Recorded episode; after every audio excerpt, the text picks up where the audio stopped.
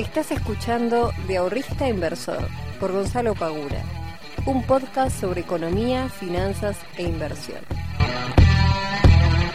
Muy buenas tardes, muy buenos días y muy buenas noches para todos y para todas. Bienvenidos y bienvenidas a un nuevo capítulo del podcast de Invertir en Conocimiento.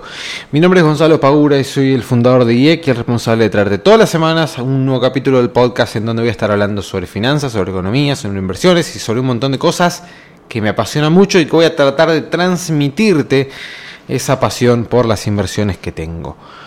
Y en el día de hoy vamos a estar hablando de un tema que está circulando bastante en Twitter, pero no me voy a adelantar por el momento. Antes que nada quería avisarte, si no lo viste, que está el nuevo ebook sobre CDRs. Es un ebook que escribí totalmente gratuito para todos y todas aquellas personas que quieran descargarlo y que quieran aprender un poquito más sobre lo que son y cómo funcionan los CDRs, cómo pueden estimar los rendimientos, cuáles son los riesgos que asumen, cuáles son las posibles rentabilidades, cómo pueden estimar las rentabilidades y un montón de otras cuestiones las van a encontrar en este ebook donde voy a estar despejando un montón de dudas que cotidianamente muchas personas me vienen a preguntar. Así que te voy a estar dejando el link para que puedas descargarlo en la descripción de este podcast y si no también vas a encontrar el link en la descripción de la biografía de eh, nuestro Instagram que es arroba invertí en conocimiento. Así que no se lo pierdan por favor.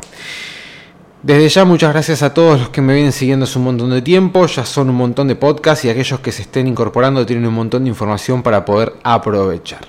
Comencemos hablando un poquito del dólar. Tenemos ahora el tipo de cambio en 177 pesos, lo que es el dólar blue, volviéndose el más caro de todos los dólares que podemos llegar a comprar hoy en día.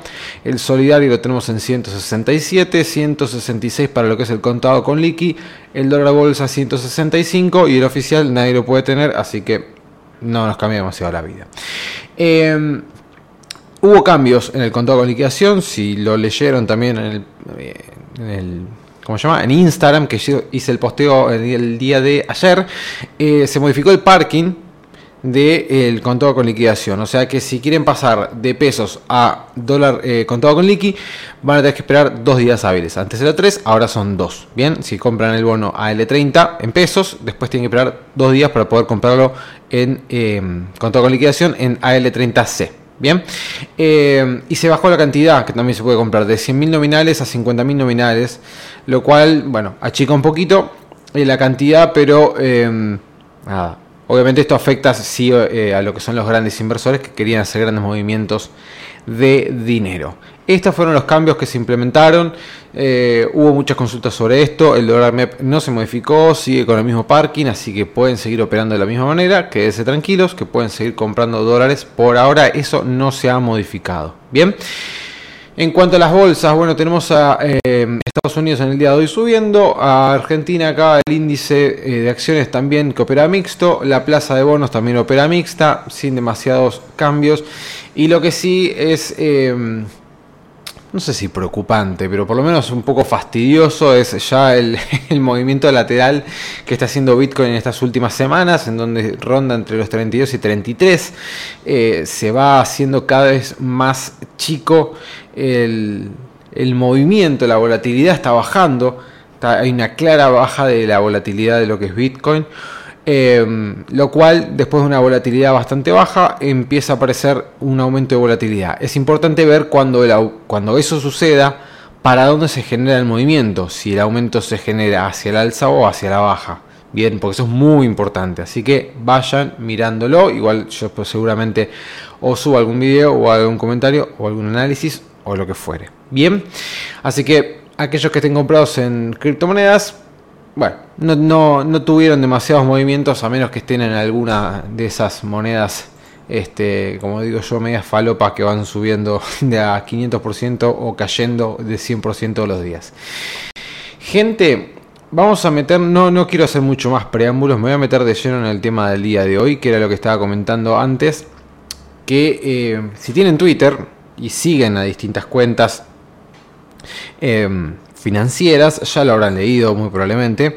Eh, hubo un caso hace unos días que se divulgó en el cual un trader eh, captó dinero de, no me acuerdo cuánta gente era, creo que era 68 personas, si no me equivoco, de 68 inversores que le dieron dinero a él este, para que él lo invierta eh, y puedan obviamente obtener un rédito con él.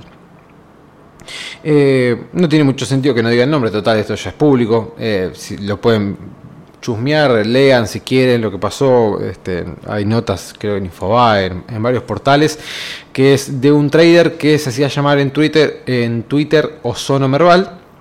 No lo conozco, sinceramente no lo conozco. Así que la verdad es que no sé si sabe, si no sabe, cuánto sabe, cuánto no sabe. No tengo la más pálida idea.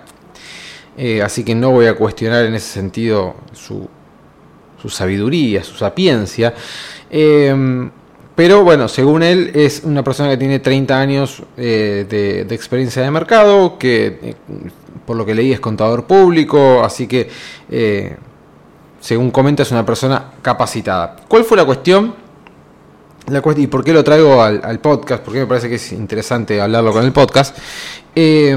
La cuestión es que por lo que comenta él mismo, porque después leí una nota en, Infobae que habla él con, con la gente de Infobae, lo que él comenta es que estas personas que le dieron su dinero, que por lo que tengo entendido son 8 los que mayor ponderación de estos 70 mil dólares, ah, perdón, esas 68 eh, personas juntaron 70 mil dólares.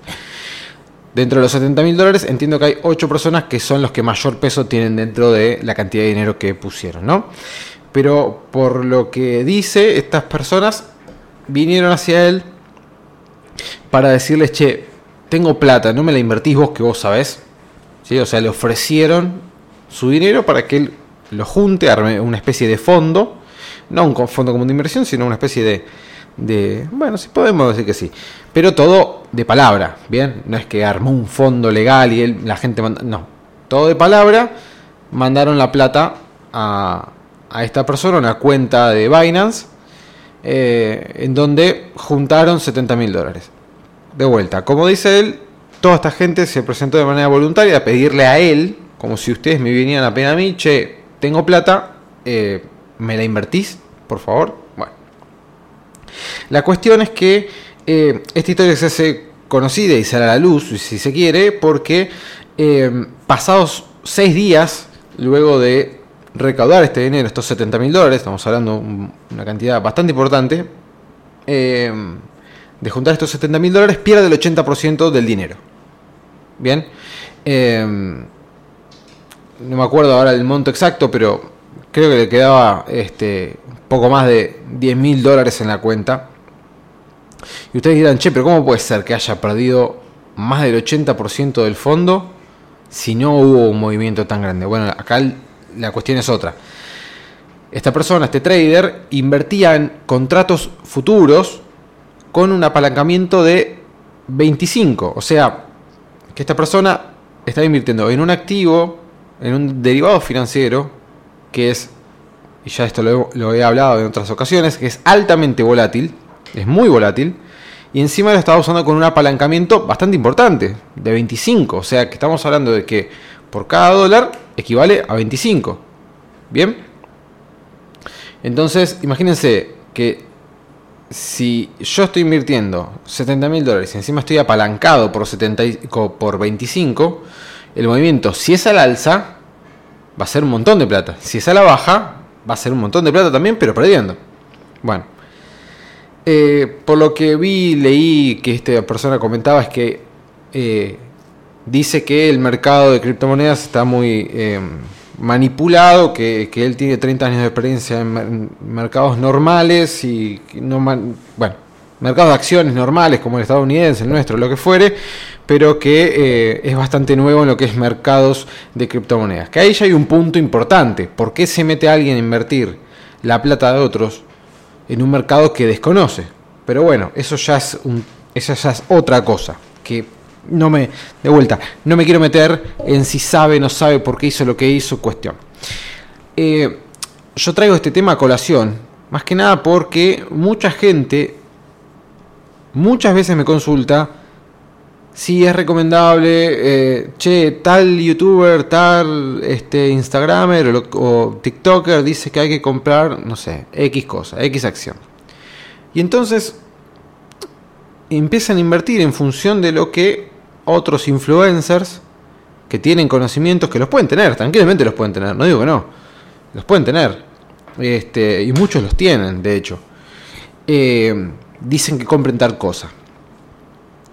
Eh, yo digo, no, o sea, si ustedes siguen a alguien y esa persona les, les este, transmite una confianza, les transmite un conocimiento que ven que la persona sabe, y le dice, che, compren, no sé, Ethereum. Antes de comprar Ethereum, vean qué es Ethereum, cuáles son los riesgos de invertir en Ethereum, qué puede pasar, qué no puede pasar, cuál puede ser la ganancia, cuál puede ser la pérdida. Yo no digo no tomen lo que otros dicen, tómenlo. Hasta yo he hecho posteos quizás hablando de, uno o otro activo financiero, no sé, alguna acción, algún fondo, lo que fuere, tomen eso, investiguen y en función de la investigación que ustedes hacen saquen conclusiones y operen y tomen decisiones. Porque ¿qué pasa? A esta persona se le dio estos 70 mil dólares, los invirtió, le salió todo mal y perdió el 80% de la cartera. Bien, y le quedó, no sé, 12 mil dólares ahí que están ahora en un. de vuelta, en futuros. A ver qué pasa, ¿no? Este. Y claro, la gente le empezó a decir, che, pero loco, yo te doy un montón de plata y vos la, estás perdiendo, ¿qué onda? Que ahí pasa la, la otra cuestión. Este eh, señor Osono Merval dice que eh, les dijo absolutamente todos los riesgos, o sea, que la gente sabía los riesgos que se estaba metiendo y ahora, cuando están perdiendo, van y le reclaman. Pero si el tipo estuviese ganando, si la historia fuese otra, ¿quién le va a reclamar algo? Estarían todos aplaudiendo.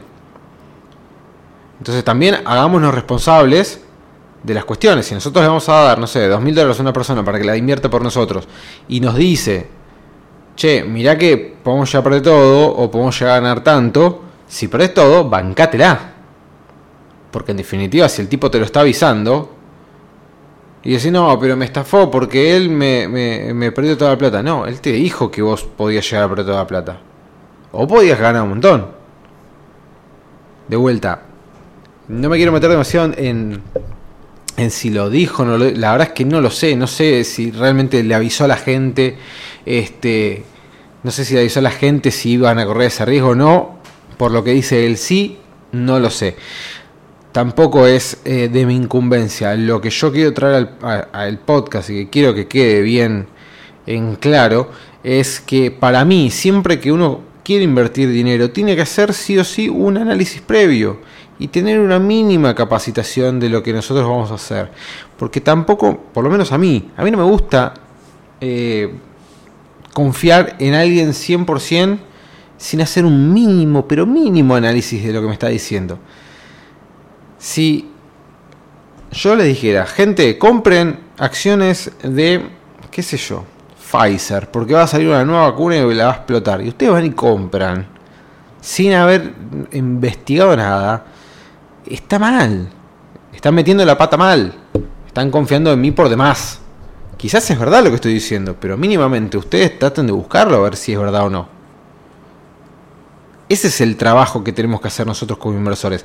Aquellos que no quieran estudiar y meterse de lleno, mínimamente sepan, porque cuando ustedes van un, saliendo de este ejemplo, cuando ustedes van a un broker y les asignan un asesor financiero, le dicen, toma, tu asesor financiero va a ser Pedro. Fantástico. Y Pedro te dice, che, eh, voy a invertir de tu dinero, voy a invertir en acciones, en CDRs, eh, en el bono tal, en el bono tal, eh, y no sé. Y una parte este, vamos a invertirla también en, qué sé yo, obligaciones negociables de Cresud. Por decir cualquier cosa, ¿no? Y vos decís, bueno, dale. Y después yo te digo, che, ¿es que estás invirtiendo? No, no, no se me maneja la plata, me dice eso. No. Mínimamente tenés que saber, no te digo que te estudies el balance de las acciones que el tipo te va a comprar, pero mínimamente sabe qué empresas son, ¿A qué se dedican esas empresas que te va a comprar el asesor? Y qué, y obviamente, ¿qué es una acción? Y si no la sabes preguntar, che, ¿qué son las acciones? Che, ¿qué son los CDRs? Che, ¿qué son las obligaciones negociables? para saber en dónde está tu plata, dónde se está metiendo tu plata. Y si al tipo le va mal, bueno, bancátela, porque vos de última sos eh, la persona que le diste el ok para poder hacer eso. Entonces, a mí me parece que siempre hay que tener mucha precaución con esto de delegarle la plata a alguien, tomá, manejala. Eh, si en el caso de esta persona les avisó los riesgos y todo, y todos aceptaron y todos están de acuerdo, y al tipo en 6 días perdió el 80%, y bueno, mala suerte. ¿Qué se le va a hacer? Eh, vos fuiste voluntariamente a pedirle que te invierta el dinero, pensaste que ibas a ganar un montón, al tipo le fue mal, le mal el mercado, no sé, como dice él, está manipulado y le fue mal, bueno, ¿qué se le va a hacer? Ya está, es un tema tuyo. Eh, es algo para, para, analizar, me parece que es importante siempre tener este tipo de cosas bien en cuenta porque veo mucha gente que se quiere desligar de esto de, aprender un poco y quiere poner el dinero a, trabajar, casi eh, que vengan y le digan, che, ponelo acá. Eh, y entiendo que algunos no tengan tiempo, entiendo que algunos no tengan tampoco demasiadas ganas de estar investigando algunas cuestiones, pero repito y recalco, no hay que ser profesional para mínimamente saber algo. Algo. Algo en lo que te estás metiendo. Qué sé yo, es como que vaya yo al mecánico con el auto y me diga que tiene que cambiarle, no sé, no sé, algo. Y yo mínimamente, che, ¿y qué? Explícame, ¿qué, ¿por qué le estás cambiando esto? introducirse un poco, o sea, preocuparse un poco por lo que está haciendo el otro. Eh, y un muchacho me preguntó el otro día por qué cosas tener en cuenta al momento de elegir un asesor financiero. Que yo no sé cómo se estarán manejando hoy los brokers. Me parece que más que elegir te lo asignan.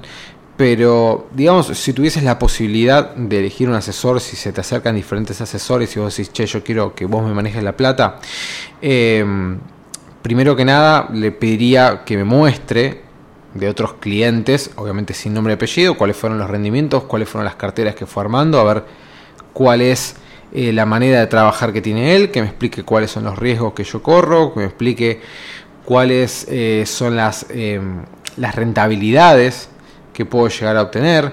Siempre digo lo mismo, si alguien les ofrece una, una rentabilidad asegurada, una garantía, lo que fuere, tengan cuidado también con eso, porque eh, ya les digo, en el mundo de las inversiones, a menos que metan eh, plata en plazo fijo, que alguien venga y les diga, che, yo voy a invertir por vos y vos vas a ganar, qué sé yo, un 70% del año, te lo aseguro, ese te lo aseguro, tendría que darte mucho, mucho miedo, mucha precaución.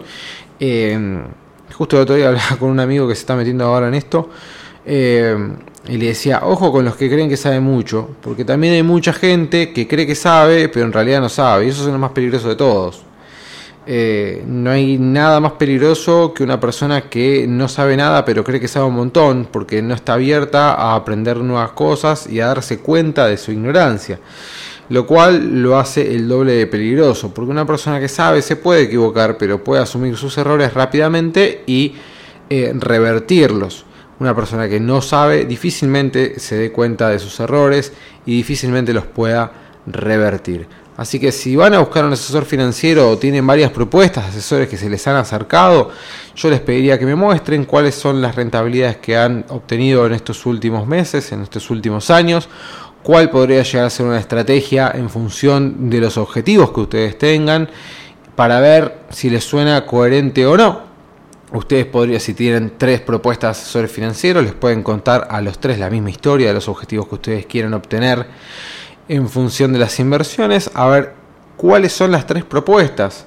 Muy probablemente si son profesionales van a tener bastante parecidas las propuestas. Si hay alguna que sea media descabellada, quizás ahí tenemos que empezar a poner un poquito más de, atención. Eh, en resumen, gente, eh, y para cerrar este, este capítulo del día de hoy, traten siempre, por favor, de involucrarse un poco en las inversiones. Por más de que ustedes deleguen la toma de decisiones y le deleguen el dinero a otra persona para que lo invierta por ustedes, traten siempre de estar involucrados en una mínima, mínima porción, por lo menos, para saber qué es lo que está pasando, para saber en qué están invirtiendo el dinero, para saber en qué activos financieros, su asesor o la persona que les maneja el dinero está moviéndose. Porque no hay forma de volver atrás si nosotros después el día de mañana les llega mal y decir, pero bueno, me avisaste esto. Y ahí ya entramos en un problema, ya es demasiado tarde. Porque después si nosotros queremos hacer un juicio o no sé qué, ya es todo mucho más engorroso. Y la verdad que para complicarnos la vida, no, ni nos metamos en esto. Gente, como siempre, es un placer compartir un nuevo podcast con ustedes. Les mando un gran abrazo, que tengan un lindo día. Chao.